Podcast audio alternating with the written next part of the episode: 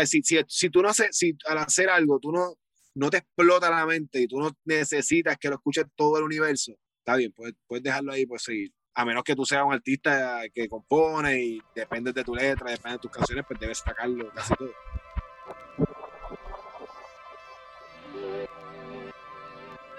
El Music Deal tiene el placer de conectarse con Ismael Cancel, multiinstrumentista y productor puertorriqueño que ha pasado su vida dedicado a la música. Ismael fue parte integral de Calle 13 como el baterista del ensamble durante toda la vida del proyecto. Creciendo formó parte de la banda del colegio y de esa manera aprendió a tocar varios instrumentos. Ahí es donde conoce a Eduardo Cabra, quien luego lo invita a formar parte de Bayanga, su primera banda profesional.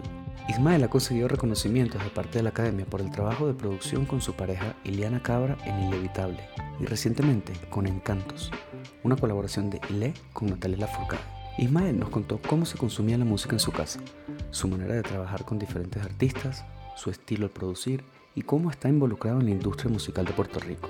Todo desde su estudio en casa de su abuela. Disfruten de la conversación con Ismael Cancel. Ahora sí nos escucha. Ismael, Saludos, Ahora sí, mi brother. ¿cómo están? saludos, mi brother, ¿cómo va todo? Bien, ¿y ustedes? ¿Cómo están? Bien, bien, bien. Gracias por atendernos y abrirnos un espacio en esa agenda. Dale, no, no, gracias a ustedes por el, por el Ok.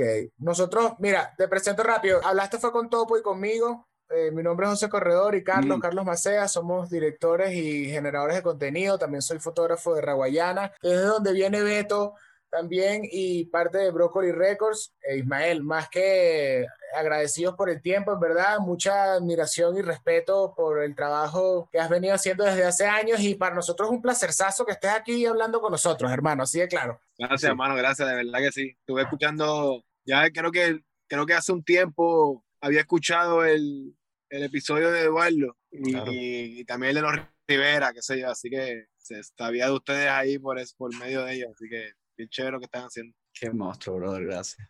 Sí, sí, nosotros- Sí, ¿no? Empezamos. Esto es así, normalmente es así, es como una conversación entre panas en el estudio. Perfecto. Así, así lo vemos. ¿Cómo está todo, Ismael? Sé que, que andas trabajando en el disco de los Rivera Destino. Correcto, estamos ya hace un tiempito con los muchachos dándole dándole al disco, lo que es su primer disco. Este, ya llevamos un tiempito ya obviamente con la pandemia, pues todo se atrasó, pero, pero igual nos dio más tiempo a que las cosas quedaran justo como ellos quieren. Este, y bien contento con ese, con ese proyecto que lo conocí desde, como que no los conocía y de repente cuando fue de casualidad todo, de repente cuando conectamos, seguimos hablando y seguimos hablando y terminamos ya trabajando con ellos y de verdad que es un placerazo. Qué duro. Eh, para la gente que nos está escuchando, Ismael Cancel, mejor conocido como Baterisma en sus redes sociales. Eh, estamos hablando con él ahorita desde una visión de productor, pero para las personas que no lo saben, Ismael fue baterista de Calle 13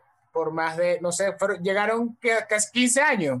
Sí, fue por, fueron 10 años, desde que empezamos, 10 años, 10 años como baterista eh, desde el principio. de principio. Sí, porque veníamos ya de, de otros trabajos, trabajando junto a Eduardo y, y conocía ya a René también y pues todo salió bastante natural. ¿Cómo das ese paso a, a producir a, a Ile, que además de, de trabajar con ella, te has ganado varios premios con, con sus producciones, porque es una música increíble? ¿En qué momento decides hacer ese crossover de, bueno, sabes, ahora sí, llegó el momento de, de sentarme a, a producir? Pues yo creo que como, como, como casi siempre fueron de esas cosas que no, sin, sin darme cuenta realmente, cuando nosotros estamos ya, ya estábamos en calle 13 y a, y a Ileana le invitan a, a ser parte de una de unos especiales que hacen acá en Navidad, es un banco que se llama el Banco Popular, y hace unos especiales de Navidad, invita a muchos artistas y qué sé yo, y la invitaron a ella. Y en, nada, en, medio de, de, de, todo lo que es la formación de, esos, de, esa canción, que se llama La Pared, esa versión, pues este, nos dimos, yo ya yo estaba con ella ayudándola y nos dimos cuenta pues que necesitaba,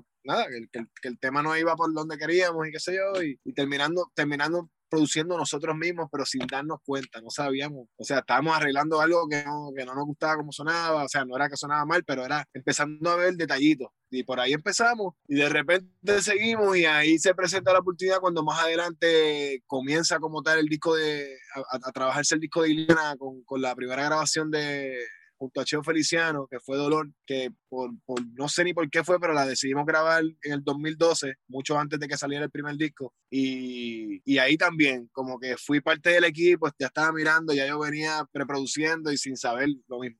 Y en Calle 13, pues obviamente trabajando con Eduardo, pues uno miraba, anotaba y sin darnos cuenta uno va aprendiendo. Entonces ahí yo diría que cuando ya Iliana se rompe, decide ya que va a ser su disco, pues ahí ya no, como que Eduardo tenía un millón de proyectos, este, estaba todo el mundo y sin darnos cuenta, en lo que buscábamos un productor, terminamos produciendo ella y yo, porque obviamente ella, como hago con muchos de mis artistas, pues ellos producen conmigo. Yo siempre digo eso, como que el trabajo de producción, pues hay mucho, pueden haber artistas que te deleguen todo, pero yo en mi experiencia hasta ahora, pues he producido, he siempre digo que es una coproducción con el artista. Y, y, y, así, y de repente pues estábamos, mira, estamos produciendo el disco, dale, pues, y, y, seguimos, y seguimos. No, no, no, hubo un momento en que yo dijera, voy a ser productor, como que sin darme cuenta, pues estaba ya produciendo. Mira, okay, okay, okay. Que, no sé si va a ser un poco disperso con, con, con, este planteamiento, ¿no? Pero luego, y, y, y, esto va, ¿sabes? Pegado a la pregunta que está haciendo Mon, pero, ¿sabes? Se me hace curioso. Uno, eh, eh, pausa, uno, qué cabronas las fotos desde la batería. O sea, como que eh, no sé en qué momento mi algoritmo de Instagram me, me mostraba tus fotos y era una locura, ¿no? Y, y hago esta pausa porque se me hace interesante el tema de cuándo en, en, realidad se genera esa confianza estando en un proyecto de 10 años, ¿no? Como dice, tan importante en la región y entendiendo que ese proyecto toma una... Yo, yo no creo que Calle 13 terminó, yo todavía no me creo eso, por la, viendo a la distancia lo estratégico que han sido. ¿No? Claro. Como ese momento en el que tú dices, ok, bueno, esto se acabó, ¿no? ¿En qué estabas pensando tú en ese momento? Y en ese momento te planteaste, bueno, una posibilidad de la producción o era algo que, que surge después como, como lo planteas ahora? ¿Realmente cuando termina, termina ese proyecto o ese proyecto queda en pausa, ¿en qué está pasando por tu cabeza? Pues realmente te voy, les voy a dar aquí un, un, dato, un dato familiar porque obviamente ellos sí son mi familia también, René y Eduardo, porque son mis cuñados. Este, pero siempre, ya en la banda hacían muchos años que nosotros veníamos con el chiste de cuando Iliana cante que con quién tú te vas a ir, te vas a quedar conmigo o te vas a ir con Iliana y siempre decía que me quedar con Iliana. Entonces como que eso era un chiste que ayudó al momento obviamente pues de, es que fue igual que comenzó Calle 3, así mismo se detuvo o, o paró, como, como, quieran, como quieras verlo. Este, pero fue así mismo, fue, no quiero usar la palabra orgánico porque creo que es medio clichosa en ese aspecto porque no, o sea, fue, fueron muchas cosas que pasaron para que sucediera Calle 13, no fue algo que, pero, pero sí, fue, fue algo tan natural que, que, que fue eso mismo, fue como estar debajo del agua y de repente, ok, pues vamos a, vamos a, vamos a salir a la superficie ahora, ya se acabó este momento de, de estar sin, porque era mucho trabajo, era, fue bien intenso, fueron 10 años, pero fácilmente si lo ves en cuestión a trabajo, pueden ser 15 años, mm. fácil, porque fue mucho trabajo en poco sí. tiempo y, y, muchas cosas, muchas emociones, casi todas positivas, pero obviamente siempre tú que, sabes, que están en gira saben lo que es la gira y saben lo, que a veces por, mientras más shows y más bien te vaya, más intenso y más fuerte sí. es la cosa. Este, pues así, entonces cuando, cuando ya, como te dije, el, el, el, tema que hicimos en el 2012 junto a Cheo Feliciano, que vuelvo, no, no hubo ninguna razón por hacerlo. Fue como que, ah, mira, Cheo, que este, abue, este tema que tiene que la abuela de Ileana he compuesto, queremos que Cheo cante, le preguntamos a la abuela y dijo que sí, lo grabamos. Entonces como que de repente ya se veía claro que Ileana iba a hacer algo a la que los muchachos dijeran ya, y era como que, pues, eso, la pregunta del chiste que dije al principio, como que, ¿con quién te irías? Y yo, me iría con Iriana. Y era un chiste, era un chiste, pero era real, era como que, pues, y a la hora no se comunicó bastante claro, todo el mundo, mira, hasta aquí vamos a llegar, vamos a hacer, este va a ser el último show, se dijo con tiempo también para que los músicos, pues, obviamente, eran 10 años de estar fuera de la escena de Puerto Rico, pero estuvo bien, fue bien, fue bien, yo creo que estuvo bien y obviamente nos dio un sentimiento, pero todo el mundo sabía que habíamos hecho un trabajo que nos iba a permitir hacer prácticamente lo que quisieran eh, cada uno, como, como, músicos o como lo que quisiéramos hacer. Ismael, hay una entrevista, buscando entrevistas tuyas, hay una cosa que me gustó, que es que esta entrevista tal vez sea una de las primeras que va a estar en YouTube con Ismael. ¿verdad? Pero hay una entrevista muy buena en, en la página de Native Instruments, ah. donde hablas de, del instinto. Y ahorita que me cuentas la colaboración con Cheo Feliciano salió en el 2012 y todavía no tenían ni pensado hacer un álbum. En ese momento fue un instinto que, que les dijo, aproveché aprovechemos este momento de hacer este tema con Cheo Feliciano y después vemos qué pasa y así fue que pasó o era algo que estaba como más planificado entre ustedes? Fue, lo, lo primero fue, fue totalmente instinto y fue de todo, ¿sabes? Como que todos, nadie se opuso, fue como que ni me acuerdo de dónde fue la semilla de la idea de hacerlo, pero, pero sí a la que, a la que nos dimos cuenta que teníamos ese tema de la abuela Diliana, que sería brutal un, un, un dueto con Cheo Feliciano, pues fue como que empezamos a mover las fichas y, y, todo se dio. Y obviamente, pues tú consigues eso y no, no lo piensas de nuevo.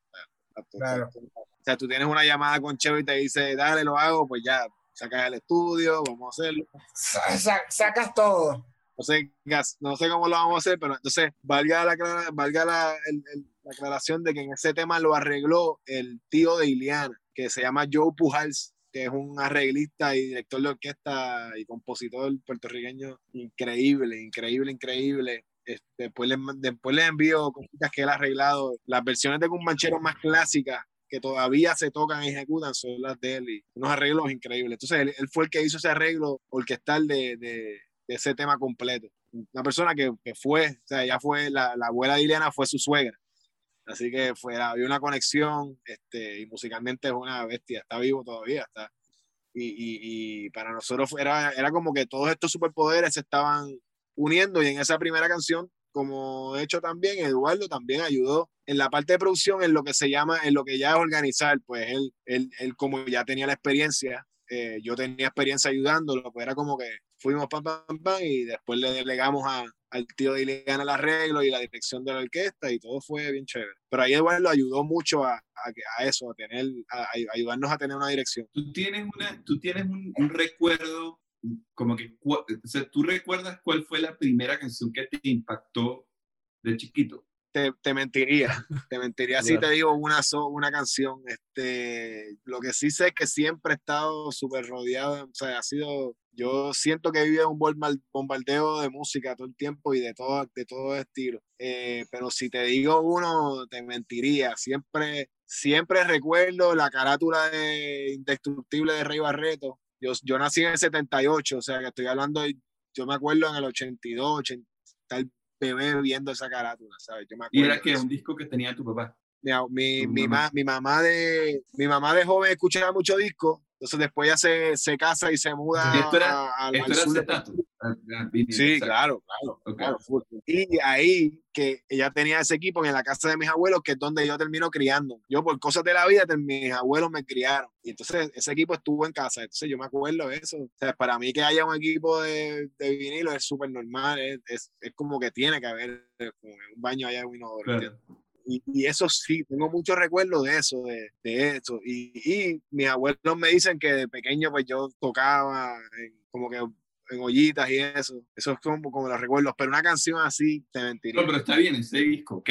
Y, y había una figura en la familia que tocara algún instrumento. Un tío mío, mi padrino, fue músico, pero fue músico en la, cuando estaba en la guerra, así de unos conjuntos pequeñitos, pero fuera de eso nadie.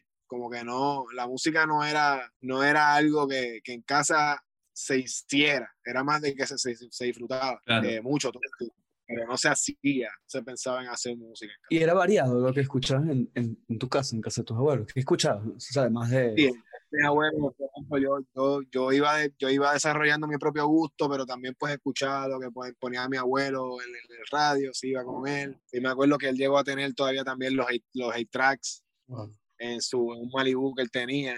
Este, y así escuchaba lo que me pusieran. Era, entonces ya cuando obviamente ya a los 15, de ahí para arriba, pues, o un poquito antes, pues ya uno va comprando y uno va escuchando lo uno ¿Y te acuerdas cuál fue ese primer disco que compraste? no me acuerdo si lo, cuál fue compré, porque hace mucho tiempo, eh, hace tanto tiempo, pero no, no, me acuerdo que tenía todo lo que tuviese que ver con, con, los Cadillacs, de, aquel disco de vasos vacíos, todo eso, me acuerdo que, sí escuchaba mucho de ese tipo de música, como que latina, pero más, más, más que, que, esté- que estuviese pasando hacia acá, que no tanto, no, no escuchaba Spinetta, por ejemplo Claro. no llegaba ahí. Eh, eh, lo, cuando iba más profundo, pues era más profundo en, en salsa, en cosas así, pues porque habían discos en casa. Yo no sé por qué te voy a hacer esta pregunta, pero ¿cuál es el plato que recuerdas de tus abuelos que te comías no sé por qué me estoy imaginando como que buena comida en casa de los abuelos con... Sí, mi abuela todavía, de hecho el estudio donde estoy es, es, donde yo me crié, en la casa de mis abuelos, la parte de abajo. Este, mano,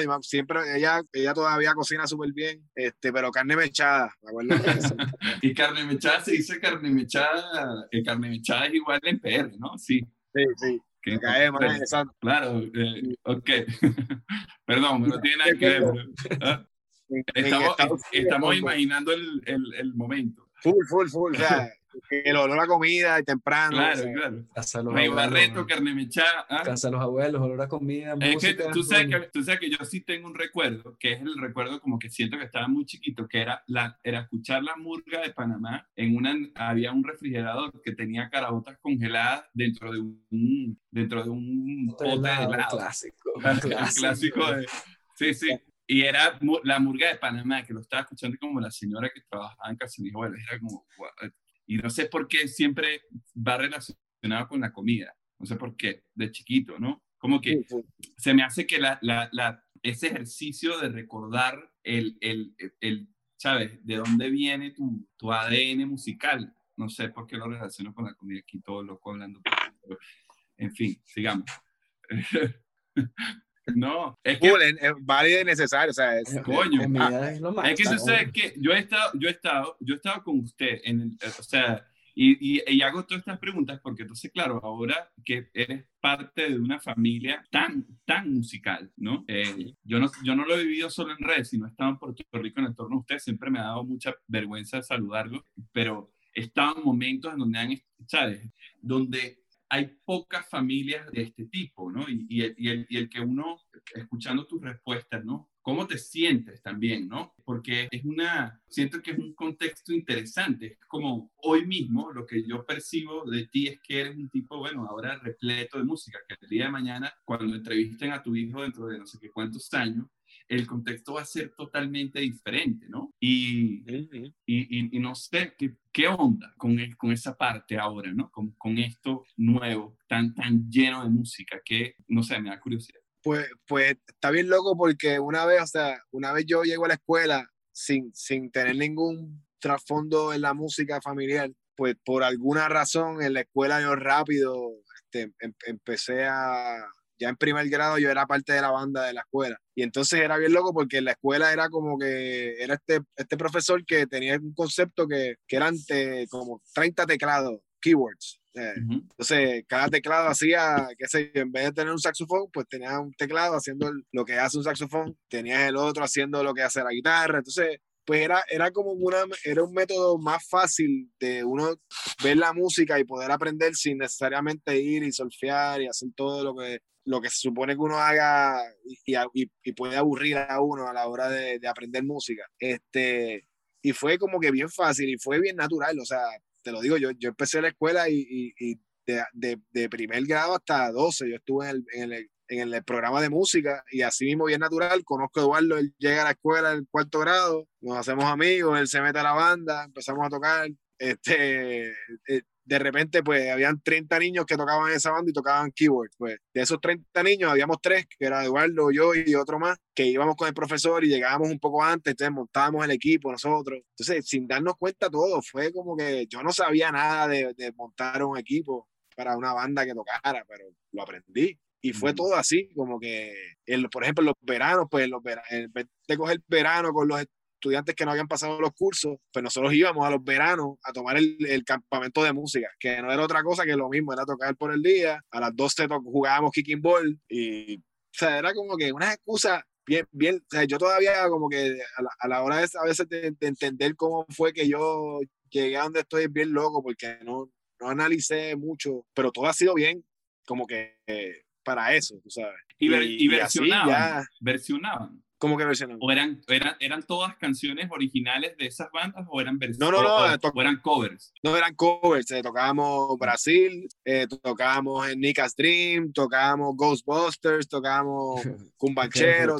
entonces, por ejemplo, entonces empiezo en, empiezo en los teclados de chamaquito. Entonces, cuando yo yo estoy llegando ya a sexto grado, que está el cambio de elemental a la high, el que toda la vida yo he visto tocando batería, se va a la high y de repente se queda la batería sola. Entonces yo lo que hice fue sentarme, yo nunca cogí clase y hice lo mismo que yo había venido viéndolo al hacer por todos esos años. Y me quedé en la batería. Y ya, y, y seguí. Entonces ahí pues aprendí el mismo método que estaba usando para los teclados, pero aprendí con la batería y...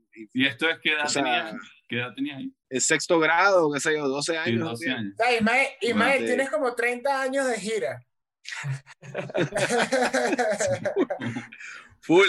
Y te digo, de, porque éramos los rodos y éramos todos, o sea, le voy a preguntar a Eduardo, o sea, era, pero, pero la pasamos increíble, o sea, era, era, no, no lo digo quejándome, Claro, al contrario, claro. era sin Claro. darnos cuenta, estábamos aprendiendo hasta cómo manejar una banda, digamos, o sea, era como una demencia. Y, y, y pues, y, y lo, y lo disfrutamos y aprendimos eso. O sea, en la high, de repente me, me exponen a la percusión, sin yo nunca haber tocado percusión, aprendo a tocar percusión. Eh, me, me, me, obligan a tocar clarinete porque ya dominábamos los. Pues, todo- ahora mismo no me atrevo a coger un clarinete y tocar, pero pero son cosas que uno va, si, si estás pendiente y anotas, pues de repente vas a saber cómo se, se hacen algunas cosas que no, que no tienes razón para saber y las vas a poder usar, ¿entiendes? Es como que, y en ese aspecto, pues por eso, es como que yo no, sé yo, mi abuela siempre me decía, sé doctor para que me cuides cuando seas viejo, entonces yo peleaba mucho en la escuela, discusiones, ah, tú vas a ser abogado, pero no, pero mientras pasaba todo eso de qué iba a hacer, pues siempre la música estaba, eh, igual que cuando era chiquito sin, sin tener que decir vas a ser músico, nunca. O sea, fue después ya que, qué sé yo, ya en séptimo grado, bueno, parece que este va a ser músico. ¿Y cuál es la primera, además de esta de, en la escuela, cuál es esa primera banda, ese primer proyecto que armas con tu, con tu núcleo de amigos que dice, bueno, vamos a tocar punk? Pues ahí ya fue, ahí fue Bayanga. Fue una banda que nosotros montamos con, el- con nada, Eduardo ya venía, después que nos graduamos, Eduardo siguió tocando una, en una banda que, que él tenía, Campo Viejo. Y de ahí un día de la nada me llama Eduardo y, él a veces me, me pedía la batería para el baterista de ellos, porque yo se la prestara. Y un día me llama y yo, yo pienso que es para pedirme la batería. Y me dice, mira, ¿quieres hacer una banda?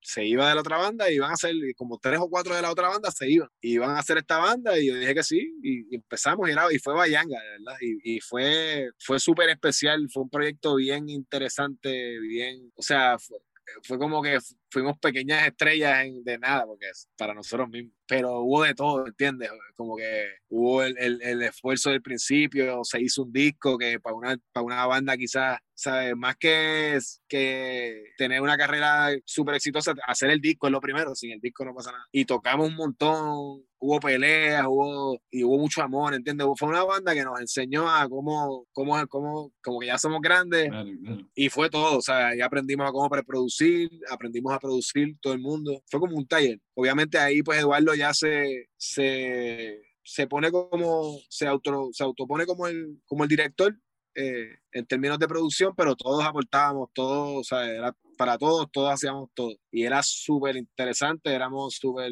ingenuos, pero, pero que queríamos comernos el mundo así, con canciones bien bonitas, de paz y de eso. Y, y sonaba bien bueno. Era una mezcla entre reggae, Jamaica, eh, de Jamaica, Brasil, batucada de Brasil, cosas de afrocari eh, ritmos afrocaribeños. Bien interesante. Y de ahí, eh, de una gira de hecho de, de Bayanga, que nos rompemos en la gira, pues ahí René de repente ya venía escribiendo y, y llama a Eduardo y le dice, mira, se pone a trabajar con Eduardo unas pistas y cuando, nada, él mismo como que recluta unos cuantos, como tres o cuatro de Bayanga, pasamos a Calle 13. Y ahí pues comenzó lo que fue la locura de Calle 13. Y, pero Bayanga fue bien especial, yo creo que sin Bayanga pues obviamente no, como que Calle 13 también aprendimos muchas cosas, no estábamos listos, pero sin Bayanga hubiese, hubiese sido un papelón. ¿Qué significa Bayanga? Bayanga era, te voy a contar, Bayanga era, a falta de no tener nombre, tuvimos mucho tiempo buscando un nombre Claro. para la banda, originalmente era Buyanga, Buyanga, de Bulla. Cuando vamos a, inscribir el nombre, resulta que alguien tenía inscrito la palabra ritmo Buyanga. Y nosotros fuimos a hablar con la persona y la persona nos pidió como, qué sé yo, 3 mil, 5 mil dólares, no teníamos nada. Y, y, y es, me acuerdo que ese mismo día que tuvimos la reunión con esa persona, habíamos hecho un montón de camisas que sean Buyanga. y era como que nosotros sentimos que se acabó el no, mundo. Claro, claro. Se detuvo el mundo, o sea, eh, y ahí, de, ¿qué, qué hacemos? Y le cambiamos una A, hicimos Bayanga, que era un disparate, y meses después, uno de los músicos de la banda, que era el rasta de la banda, se da cuenta o buscando información, se, se dio cuenta que en, el, que en el mismo centro de África hay una, hay una, una reserva de, de animales y de, que se llama Bayanga. Bayanga. Así que es como que nosotros que tocábamos ri- ritmos afrocaribeños, era como que fuego. Y lo utilizamos así. cool. Pero básicamente eso. Qué loco, qué loco en verdad. Yo, bueno, no sé, es que yo el único disco que he hecho es con Raguayana, pero qué cool tener un disco, o sea, debe ser eh, súper curioso tener un disco con otra, ba- ¿sabes? Como que tener Calle 13 y una banda, haber tenido una banda antes y tener un disco, que es jodido. Ah, ah, sí, sí, ¿no? sí, sí. Ese disco hay que escucharlo. Eso está guindado por ahí en Spotify. Ah, en YouTube hay unas cositas, no sé si en Spotify llegarán a subir, pero yo te- ahí- está por ahí, está por ahí, hay que buscarlo bien. Claro. Coño, Pero está, se encuentran, cool. se encuentran unas cositas y, y, Claro, claro. y fue bien loco porque estábamos bien pompeados, o sea, era una banda, como te dije, nosotros no íbamos a que, o sea, nosotros éramos ah, los más brutales, firmamos con esta disquera que se llamaba Ras Records, que era la, la disquera que más reggae sacaba de Tracujú, o sea, de gente brutal. y cuando el tipo llegó acá, llegó con, el presidente de la disquera llegó con una cinta, él no había visto en vivo, llegó con una cinta y dijo, ok, graben todos, monten todos ahí, graben todos juntos, que yo quiero, yo quiero ver lo que yo vi. Claro. Y nosotros, no, como Y grabaron live en cinta. No, no, no, Ah. tuvimos unas discusiones, que, mira, pero no él quería puede. grabar el disco en dos días en una cinta y, se- y irse. Y nosotros, no, Claro. entonces, nada, al final lo grabamos a nuestra manera, tardamos más tiempo, pero lo- lo- el buen experimento era que ya Pro Tools existía y grabamos en Pro Tools, pero pasamos todo por cinta. Claro. Entonces ese disco, lo que tú escuchas es cinta, es como si se hubiese No, hecho así. ese disco tienen que sacarlo. Bien. ¿Y quién, tiene, quién lidera eso? ¿Quién puede liderar eso? Eso hay que buscar, hemos estado muchos años buscando, pero eso, Claro. me imagino que ellos allá. Pero hay que, hay que buscar, hay que buscar. ¿Esto no, qué año es? hablar con Eduardo. Eso es 2001. O sea, que 2000, había que, sí, 2001. había que, que MySpace, ¿no? Más o menos. O no, ni siquiera. Sí, MySpace. sí, pero MySpace, viajando. Sí, sí. Como que fuimos a Jamaica, fuimos a, a California dos veces, unos festivales buenos, ¿sabes? O sea, tocamos en sitios chéveres. O sea, giraron y todo. Sí, sí. pero- pero bien. Y fue, fue chévere, o sea, fue, como te dije, bien pequeño, pero sitios importantes, que era como que... ¿Cuál es tu Este, batería? eh, yo estoy usando ahora Talle. Ok. He usado, he usado un montón, eh, con Bayanga usaba Yamaha, pero Talle estoy con Calle 13 desde el tercer año de Calle 13, una compañía de California súper brutal y nunca he tenido problemas, de verdad Qué que cool. estoy contento. Ismael, en la entrevista de esta de Native Instrument, hablas, hablas mucho de, del ritmo. Y creo, y creo que ahorita que hablas de toda esta inducción y toda esta preparación de percusionista que, que has tenido y que, tu, y que tuviste, ¿cuál crees tú que es el, esa, esa perspectiva que le das a la producción desde el punto de vista de un percusionista baterista? ¿Cuál crees tú que es ese, no sé, ese plus que le da esa visión tuya de, de la percusión está llena de detalles y de, y de, son, y de sonidos de, en, distintas, en distintos layers que te ayudan a crear esta atmósfera? Entonces, hablas, tú, en esa entrevista hablas mucho del ritmo, de que el ritmo lo agarra, lo, lo amarra todo. Entonces, quería, quería más bien que... que que nos dijera cuál, cuál ha sido tu approach con la producción desde el, desde el punto de vista de la percusión. Pues fíjate, es- eh, súper buena pregunta es, es complicado porque pues es algo que, que trato de controlar, como que trato a veces de distanciarme de la perspectiva de, de producir desde la percusión, porque pues primero que no quiero que todo suene igual y segundo que pues sí, como, como dije en el artículo, la- el ritmo lo amarra todo, pero, pero un ritmo, o sea, el ritmo cuando lo digo en ritmo, lo digo en base a, al, a la- al latido que lleva en la canción, Claro, claro. a- a- tú sabes, aun- aunque no haya, aunque no haya, aunque haya cero percusión. Pero en, en eso, fíjate, trabajar con Iliana me ha ayudado mucho porque, por ejemplo, el segundo disco de ella, que era yo, mi segundo disco produciendo, fue como que desde el principio supimos que iba a hacer mucha percusión. Entonces fue como que, ah, pues, ok, pues, pues me ayudó, espérate un momento, hombre, me ayudó a, a como que liberar todo eso. Ese disco fue, ¿sabes?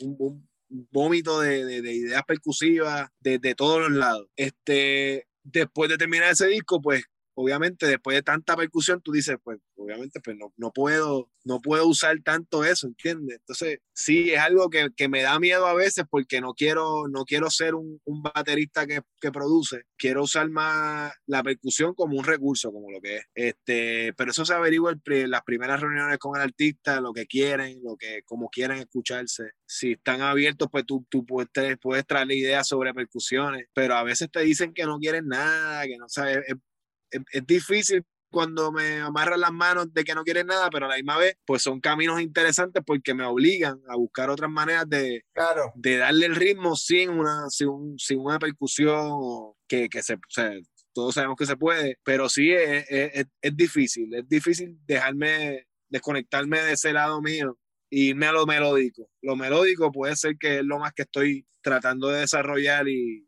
ampliar eh, para nivelarlo un poco con lo Por, percusivo. a- por ahí va más o menos lo que, lo que quería decir, era eso que a lo mejor no significa que siempre vas a trabajar desde la percusión, pero lo melódico, aunque no lo estés trabajando desde la percusión, tú sabes más o menos eh, llevar ese ritmo ahí con lo que a lo mejor no, no estás usando, entonces creo que te Full, vas full, moviendo full, por ahí. full. Eso, eso Totalmente. porque te hice esa pregunta, porque una vez hablando con Bebo, con Bebo Dumont, Beto le preguntó de, de que él cantaba como si fuese un percusionista. Full, Cuando tú lo escuchas cantar, cuando tú lo escuchas. un baterista. Veo un Exactamente. baterista cantarín.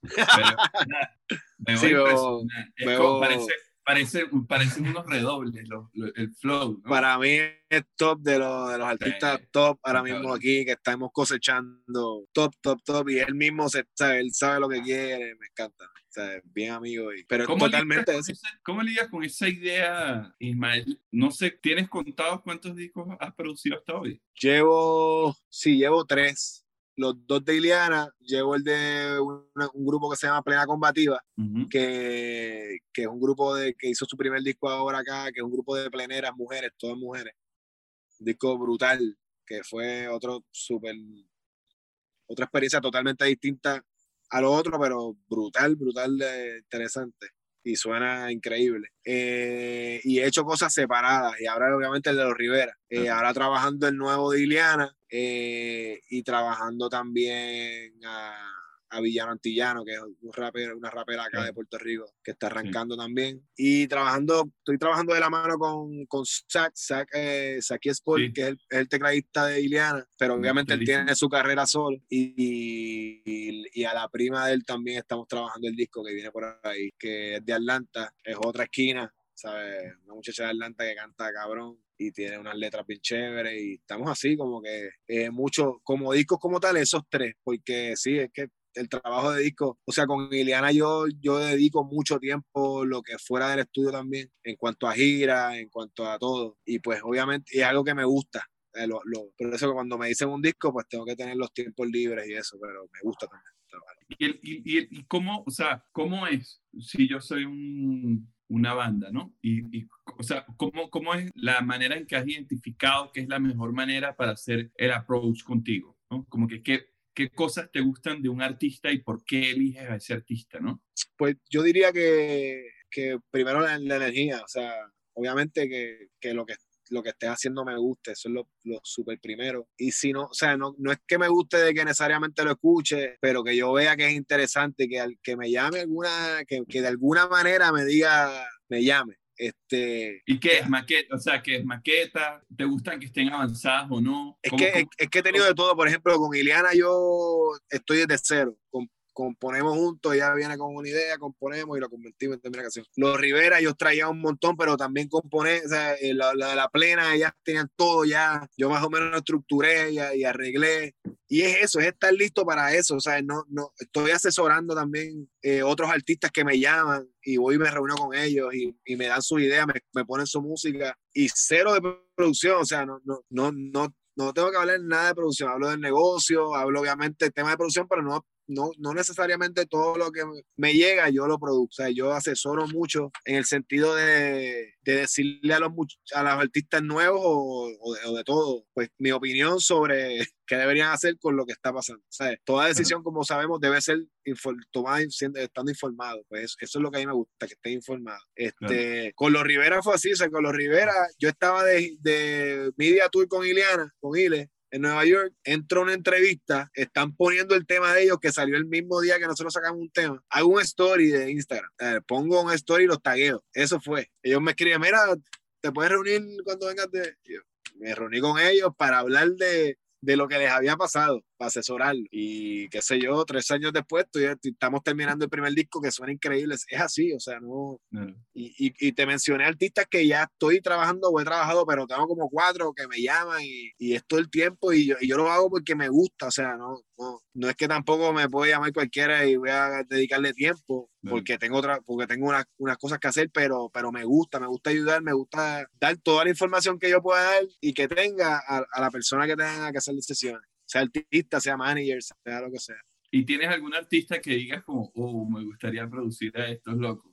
Un montón, un montón, pero, pero no es alguien, ¿sabes? No, no, no, lo, no lo tiro tanto, como que siento que, que van llegando sin querer, este, pero eso, eso mismo, Villano, te dije, Villano yo lo, lo vengo viendo hace poco tiempo porque, pero ahora todo es tan rápido que, y, lo, la vi y yo dije, wow, me, me, gustaría trabajar y lo tiré y, y de repente estamos trabajando unos temitas ahí y está súper interesante también. Este, y mano, Ile, en verdad yo nunca pensé que iba a llegar a producir a Ile, ¿sabes? De, te, lo, te lo digo. Es, eh, para mí es mi bebé en el sentido que, que me, me, graduó a mí como productor, me inició a mí como productor, me da una libertad increíble me, me, me, exprime el jugo, o sea, me, me, me hace trabajar. Eh, es, el trabajo que es el trabajo que nunca me voy a poder sentir cómodo porque me, exige mucho. Este, igual los Rivera, todo el mundo me exige, pero, pero con Iles siento que es ese, ese proyecto que te simplemente no, pues, y, y, y, que te hace ajorarte y después aplica eso a las otras, igual en otros proyectos sigues aprendiendo, recuerden eso siempre, siempre, siempre. Eh, pero ese es el que me empuja y me caigo y me raspo y me guayo y,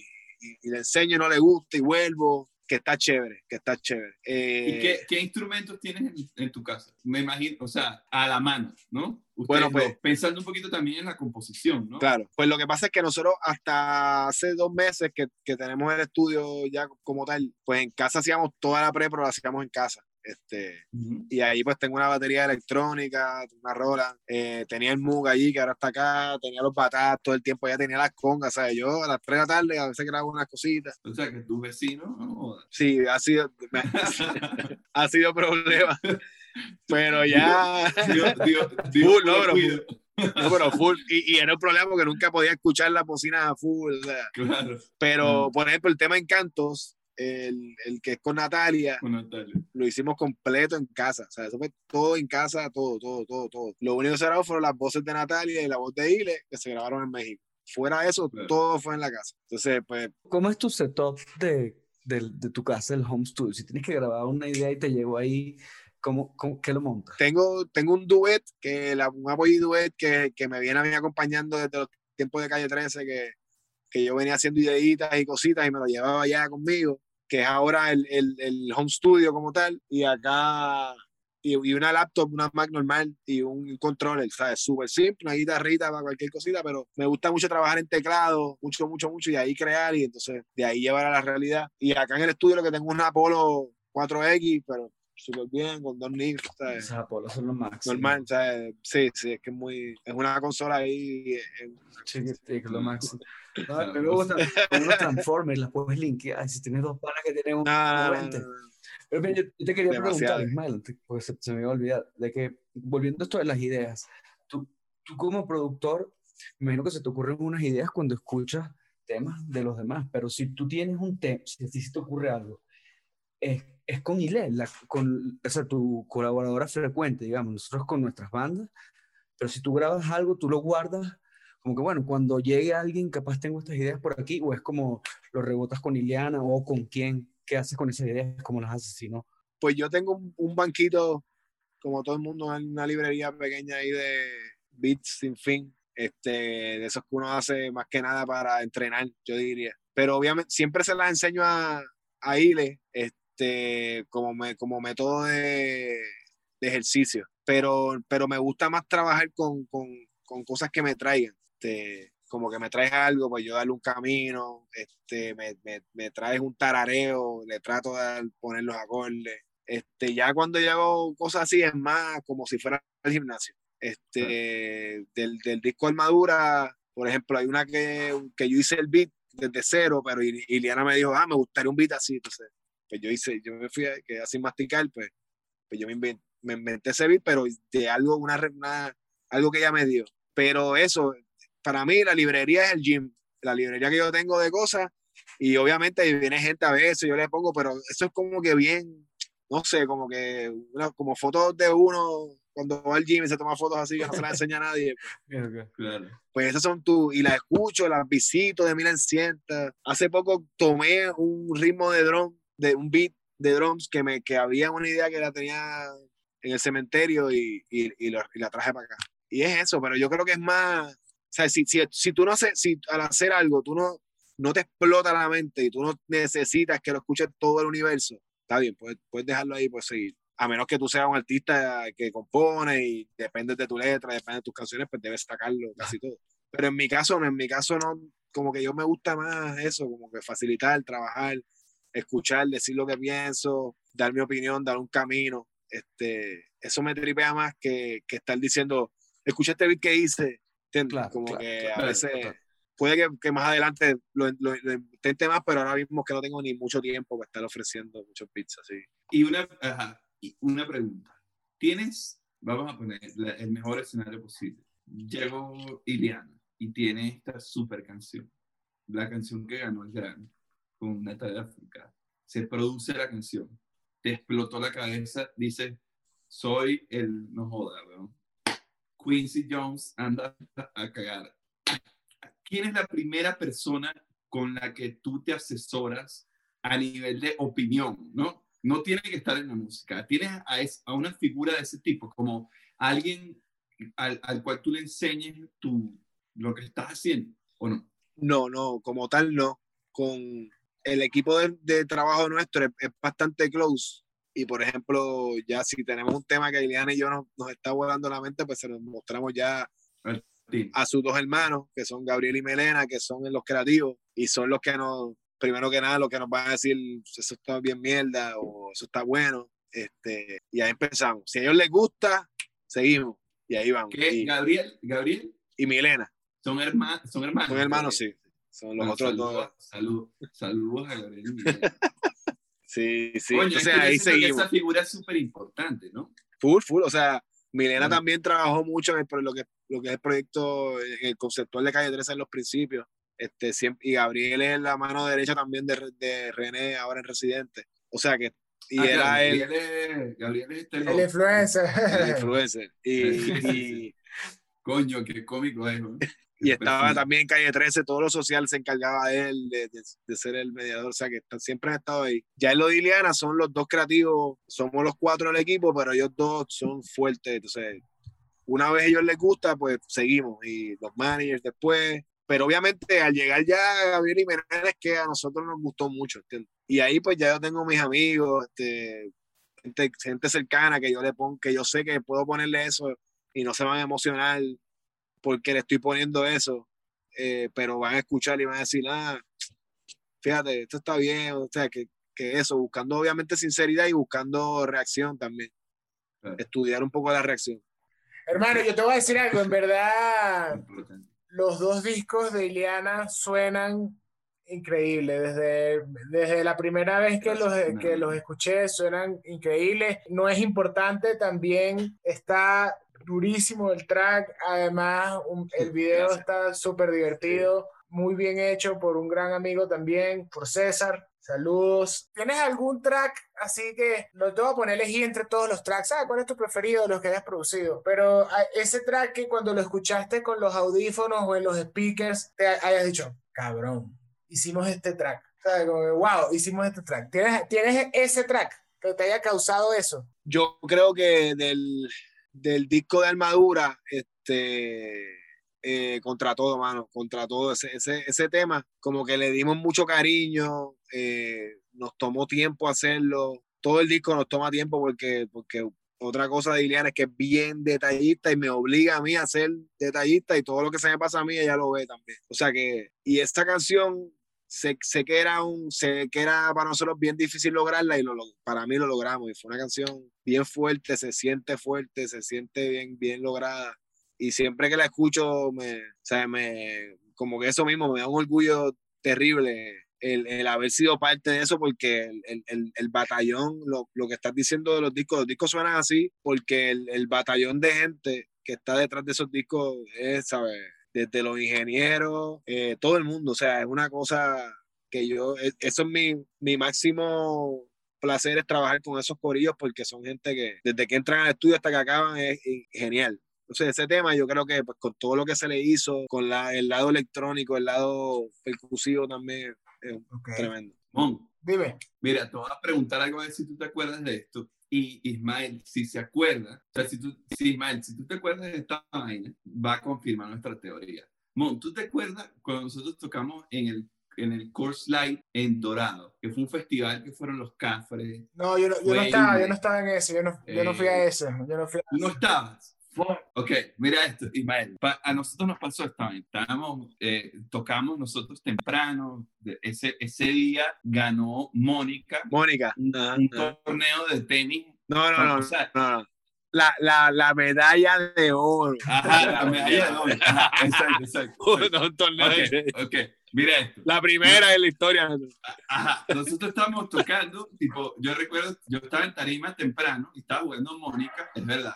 Y ganó la, mientras estaba jugando Mónica la medalla de oro, estábamos nosotros tocando. Entonces, claro, el público estaba como dividido entre que, obviamente, de repente estábamos tocando y, ganó, ¿sabes? En la mitad del concierto ganó Mónica. Pues. Entonces, los cuatro, ¿sabes? Los cuatro gatos que nos estaban viendo, eh, celebraron, o sea, estaban como, ¿sabes? Como bien, había como unas pantallas. Pero ese día pasó una vaina en el concierto de Ile que yo quiero que tú, tipo, me corrobores, porque yo no recuerdo qué canción era, sí recuerdo que era como uno de sus primeros shows, y recuerdo que ella dijo algo como que, bueno, nosotros los artistas que tenemos disquera, es, el discurso fue como, coño, nosotros también somos, o sea, como tenía, había como un issue con el tema de disquera, pero un momento, weón, mamón, ¿por qué tú no estabas ahí? Porque tenía como un tema con la visa y el, pasaporte, algo, y no fue. Bueno, bueno, es en ese show, bueno, Iliana se lanzó y, y todo. Iliana fue como si llegara una luz, huevón, ¿sabes? Del cielo y la enfocara a ella, huevón. Y pasó, creo que se puso a llorar y todo. ¿Sí o no? Bueno, yo no, sé, yo me imagino. No, no sé si iba a llorar, pero estaba bien agitada, estaba bien. Me acuerdo que, está, que estaba bien. Hubo un momento, hermano, que estábamos todos tipo en el público. O sea, hubo como un silencio con y todo el que, holy shit. O sea, fue como mierda. Sublime. Y, y, y, estando, claro, y estando en PR, yo sentía, yo no sé si todo esto me lo inventé yo, pero se sentía como que estaba saliendo, ¿no? O sea, yo, yo aquí evaluando a la gente, ¿no? Yo sentía que la gente estaba como descubriendo esta nueva faceta. ¿Ustedes lo vivieron así intenso o esto es una paga que me estoy notando yo? No, fútbol, acuérdate, sí fue, ¿verdad? Acuérdate que el festival era el indie, entonces ahí tocan muchas bandas indies, es como que más cerraba Drexler. Claro, era el indie, el indie course light, claro. Pero era Drexler con su guitarrita, claro. Entonces siempre está, no recuerdo bien cuál fue el, el, el pero me, me recuerdo, me acuerdo completamente de que ella dio un statement bien heavy y ella lo hace, ella si tiene algo que decir, pues lo va a decir. Mm. pero, pero yo lo ese show estuvo bueno. Porque además me imagino nosotros estábamos medio tomados, tal, pero fue como, mierda, ah", estábamos como, y, y, yo sentía que la gente estaba igual, pero, pero sí, creo que fue nuestra euforia. Ah, pero igual sí, fue...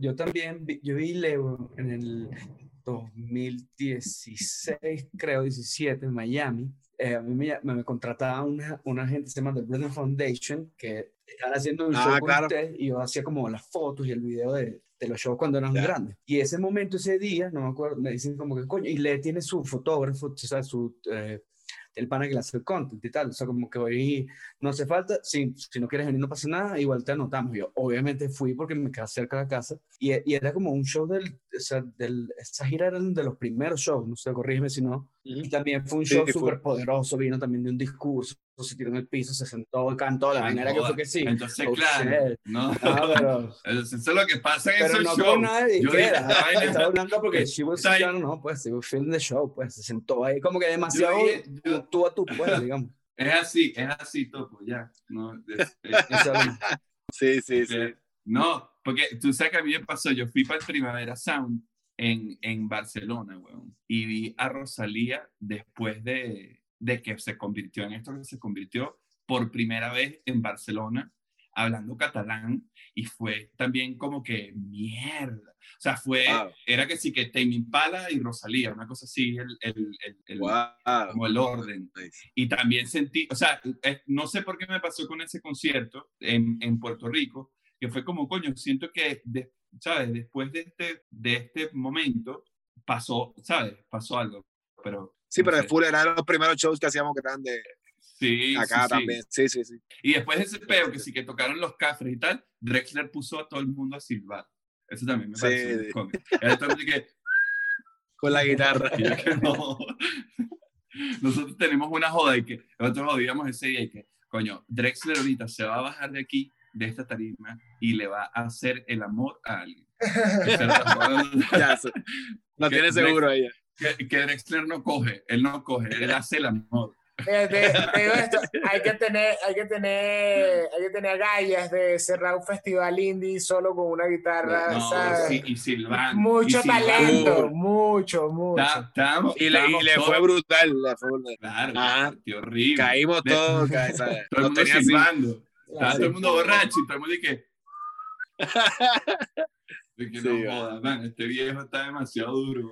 Demasiado Una bestia, Ismael, para nada, para cerrar esta conversación, gracias por conectarte con nosotros a esta hora. ¿Cuáles son, qué es lo, lo próximo que vamos a escuchar de, producido por Ismael? Tíranos ese, ese, pues ese adelanto ahí. Díganos, mira, se viene algo. Pues básicamente eso, estamos trabajando bien duro en, lo, en, el disco nuevo de, de Ile eh, bien fuerte, bien fuerte para, para, tenerlo lo antes posible. Este, ya obviamente para este año. Y, y, el de los Rivera me tiene, ¿sabes? Sé que ya es algo que venimos trabajando, pero no ha salido y me tiene bien pompeado, bien contento los muchachos. Y lo de, y esa que viene, creo que el mes que viene ya sale sencillo de Villano, que va a estar también ¿sabes? Esos, esos tres artistas que estoy súper enfocado. Estoy trabajando un artista también que se llama Pamela, pero estamos todavía empezando, que también está súper interesante, ¿sabes? Hay de todo, proyectos, también estoy algo ahí con, con el con amigo Fonseca de eh, Colombia. Claro, claro. Que también estamos ahí trabajando poco a poco, pero sin mucha, sin mucha prisa, pero sin pausa tampoco. Qué duro. Er, otra cosa, y con esto sí, casi que. No, yo, yo tengo, a mí me falta la pregunta yo, Yo voy a hacer esta y después, y después meto esa pregunta extraña. Messi nos dijo que el talento en Puerto Rico es silvestre, que crece en todos lados. ¿Por qué crees que eso es así? Nosotros, mira, te digo algo, si nosotros pudiésemos irnos a vivir a Puerto Rico, lo hiciéramos ya. Y creo que nos, nos, nos escucha más gente el podcast en Puerto Rico que, en Venezuela o en, México o en cualquier otro lugar. Yo necesito que mis hijos tengan esa, esa gota de, de, talento silvestre. Eh. ¿Por qué crees que pasa esto en Puerto Rico? No sé, yo creo que pues este, es como todo, como que siempre el arte, el arte es una salida, eh, yo diría que es una salida perfecta a cuando las cosas no, no, no, no te permiten crecer completamente, pues el arte siempre va a la ayuda, al rescate, yo creo, y pues yo sé que pues es complicado el tema político de Puerto Rico y todo, pero sí somos un pueblo que, que desde afuera puede parecer otras cosas, pero, pero hemos sido privados de un montón de, de, de, detalles de, de, quién uno es, ¿entiendes? Y, y, creo que como medida de a mecanismo de defensa, pues el, el arte no, no, no sé, hay, hay, algo de una conexión cultural que es como si nos vacunaran desde jóvenes y nos dijeran, necesitas esto para, para poder sobrevivir a lo que, a, porque a, veces, como, como te digo, a veces el, el, el no dejar, el, el, meterte otro idioma, cambiarte la música, hay un montón de cositas bien pequeñitas que uno no se da cuenta y de repente se pierde lo que es la esencia de los países y, se, y eso es algo que nosotros no hemos perdido y creo que es algo como, como la cultura oral la, que, que, se contaban las historias de boca en boca, pues yo creo que la música para nosotros ha sido como que ese, ese, instrumento de, de, de, de, respuesta y de, defensa, ante todo, de resiliencia, poder soportar pues, cosas que hay que ser puertorriqueños para entender y, estar en la idiosincrasia que vivimos. Este, pero la música y el arte como que están ahí y, y, y la gente ha sabido y hay algo natural, no, no, no sé explicarlo, es algo bien loco por eso Silvestre, porque no sabemos. claro, claro. Esa es la mejor frase que se ha dicho en este podcast. Y esta respuesta también está, eh, me parece la de las más. nosotros somos fans de PR. Somos lo sé, lo sé, lo sé, lo sé. Qué bueno. El otro día estábamos ahí en una entrevista y, esta pregunta en, verdad es de Fofo, el baterista de Raguayana, pero me encantó y la quería hacer aquí. Si tú pudieses hacer una banda con cualquier músico vivo o muerto, ¿cómo sería la orquestación y quiénes serían? Wow se vale todo, ¿no? Vivo o muerto. Ok, ok, ¿Quién sería el cantante? ¿Quién todo? Cualquiera, ¿no? O sea, como que cuál sería tu dream team y cómo sería, ¿no? También. Pues yo creo que yo tendría, tendría Cerati en una de las guitarras. Este. Ya tendría, tendría Tendría de seguro Cerati ahí. Pero Cerati este, guitarra, Cerati guitarra y backing vocals. Exactamente. Iba, a decir eso también. Backing vocals y en alguno de los temas puedo dejarlo que cante también. y que escriba, que, que escriba, que escriba en una que otra. Podemos, pues, es negociable esa parte. Este, en, en, en, drums, eh, voy a decir a alguien que está, que está vivo. No, no, yo, yo, yo podría. Tú eres el producer. yo estaría mirando, yo estaría mirando, yo no podría ser parte de. Eh, pero, pero tengo mucho respeto por Robbie Amin, que era el baterista, es el baterista, era el baterista de Ron Blades. Este, caballote, sí. Eh, para mí es como que a veces no es es de los mejores, pero a veces no es ser el mejor, sino saber, saber cómo ser lo mejor en cada. Ah. Este, tengo esos dos, wow. Este, en teclados tengo que poner a. Tengo que poner a Herbie Hancock ahí, a tripear ahí, que se vayan los viajes, que cuando estaba descubriendo los sonidos, e, ese es Herbie Hancock. Este, y mano, pues, este, tendría bajista, sí, estoy pensando en bajista Mano, a mí, a mí hay un bajista que me, que me encanta mucho, este, es Anthony Jackson. Eh, para mí es una, ¿sabes? Y tuve, he tenido break, lo tuve break de verlo un par de veces y para mí nada que ver, o sea, es un tipo que toca más, pero pienso que es de esos tipos que puede tocar lo que sea. Claro. Eso sería un buen... ¿Y quién es el cantante? Ah, coño, cantante, que yo estoy más instrumental, pero Coño, o sea, tenemos que buscarle un buen lead singer a Sí. ¿Sabes qué? Pues podríamos tener a. Wow, cantando. Es que podría poner a Cerati, cantando. A mí me encanta mucho Cerati. Otra persona que me gusta cantando es Spinetta, pero Spinetta, para mí, Cerati tomó de, Spinetta para hacer Cerati. Así que podríamos jugar con Spinetta también para ponerlo por ahí, porque me gusta mucho. Una, locura. Una locura de banda. No está nada mal. una locura de banda. Es como Argentina en esteroides. sí. Full. Con Herbie Hancock. Sí, sí, sí. Sí. Qué monstruo. Estaría, está bueno. Ismael, brother, gracias por el tiempo otra vez. Gracias a ustedes. Ojalá nos podamos tomar una cerveza pronto ahí en el estudio en, en San Juan. ¿Estás en San Juan, el estudio? Para que vengan. En Guaynabo. En Guaynabo. Como a 10 minutos de San Juan. Cuando vengan, avisen y nos damos. Por favor, y aquí estamos en México también a la orden. Claro, cuando, cuando vengas. voy a para allá, les aviso. ¿Sabes qué? Voy a cerrar este, este, este podcast con esto. Yo creo que cuando ustedes vinieron a grabar ese tema con Natalia Lafourcade, yo los vi, o sea, como que yo estaba caminando por un sitio en Condesa y yo volteé la mirada y estaba en un, estaba en un restaurante y creo que estaban todos ahí como en ese momento. Y yo me, eh, como dice Beto, a uno le da como vergüenza, ¿no? Porque cuando uno reconoce a alguien, es como, mira, ahí está Ile, y, y, está, y está Ismael, y después como, no, no, no, pero volteate, en verdad no los conoce. ya la próxima vez, si los veo... Pues la próxima vez, saludos, saludos, full, por favor, igual yo, y, y, avisen cuando vengan, y yo, cuando vaya allá, voy a visitar de una, de una, y nos tomamos una birra allá. Seguro que sí. Seguro que sí. Seguro que sí. Gracias a Ismael por conectarse con nosotros, compartir su historia y pasar un rato chévere. En el Music Deal somos fanáticos de su trabajo y ahora de su historia. Gracias a ustedes por escuchar este podcast y les recuerdo que pueden seguirnos en nuestras redes arroba el Music Deal para estar un top de los nuevos episodios. También los invitamos a escuchar el playlist que armamos en Spotify de este episodio. Mucha música de Puerto Rico y Latinoamérica. Gracias por escuchar.